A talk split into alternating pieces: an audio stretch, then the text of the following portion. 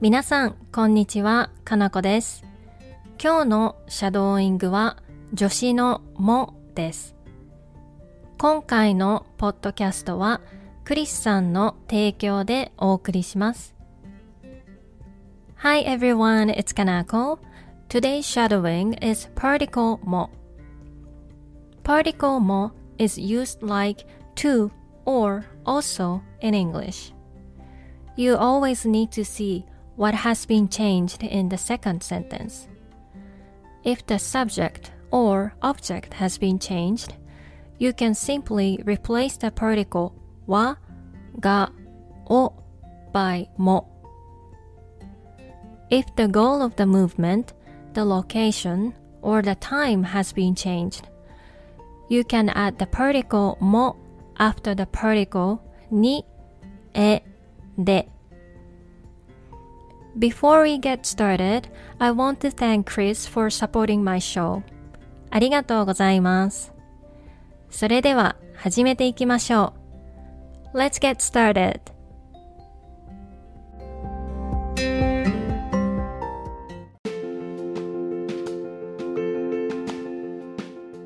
I bought Americano at a coffee shop. カフェでアメリカーノを 買いました。カフェでアメリカーノを買いました。I bought a muffin at a coffee shop too.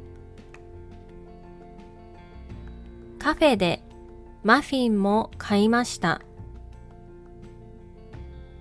カフェでマフィンも買いました。I studied at home. うちで勉強しました。うちで勉強しました。I studied in the library too. 図書館でも勉強しました。図書館でも勉強しました。I did yoga at home. うちでヨガをしました。うちでヨガをしました。I did yoga at the park too. 公園でもヨガをしました。公園でもヨガをしました。I cleaned my room. 部屋の掃除をしました。部屋の掃除をしました。I cleaned my kitchen too. キッチンの掃除もしました。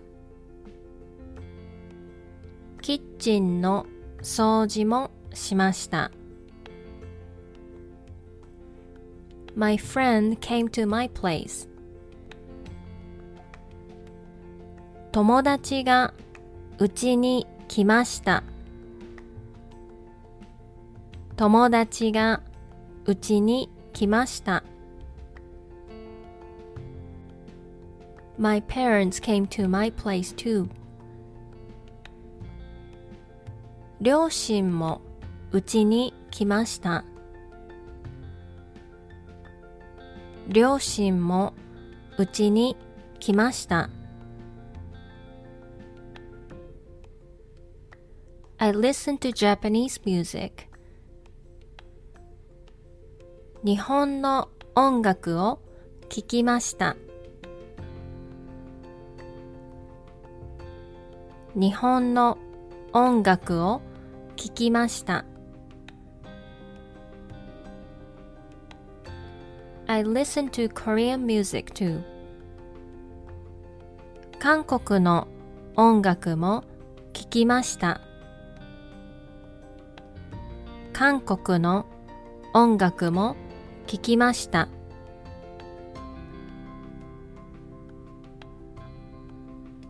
I was off today. 今日休みでした。今日休みでした。I was off yesterday too. 昨日も休みでした。昨日も休みでした。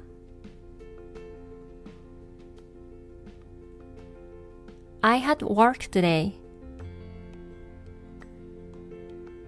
今日仕事でした。今日仕事でした。I had work yesterday too. 昨日も仕事でした。昨日も仕事でした。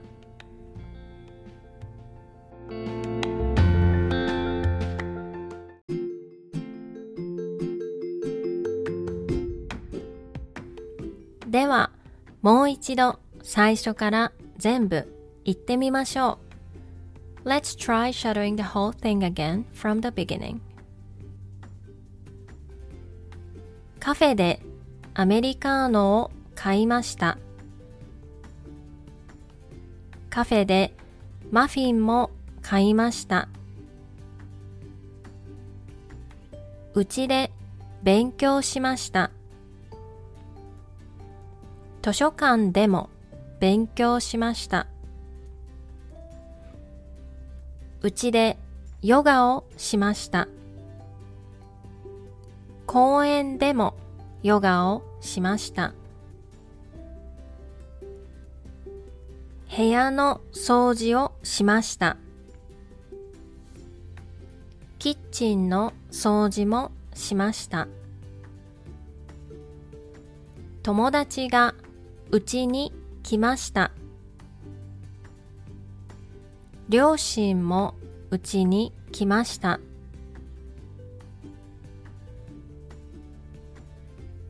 日本の音楽を聴きました。韓国の音楽も聴きました。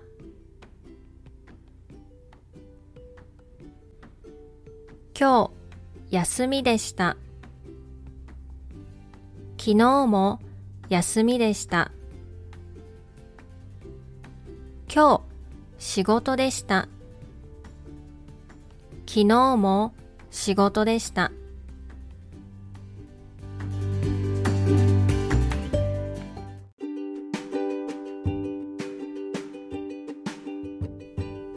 お疲れ様でした。いかがでしたか ?That's all for today's shadowing. I hope you enjoy it. また次のレッスンで会いましょう。See you in the next lesson.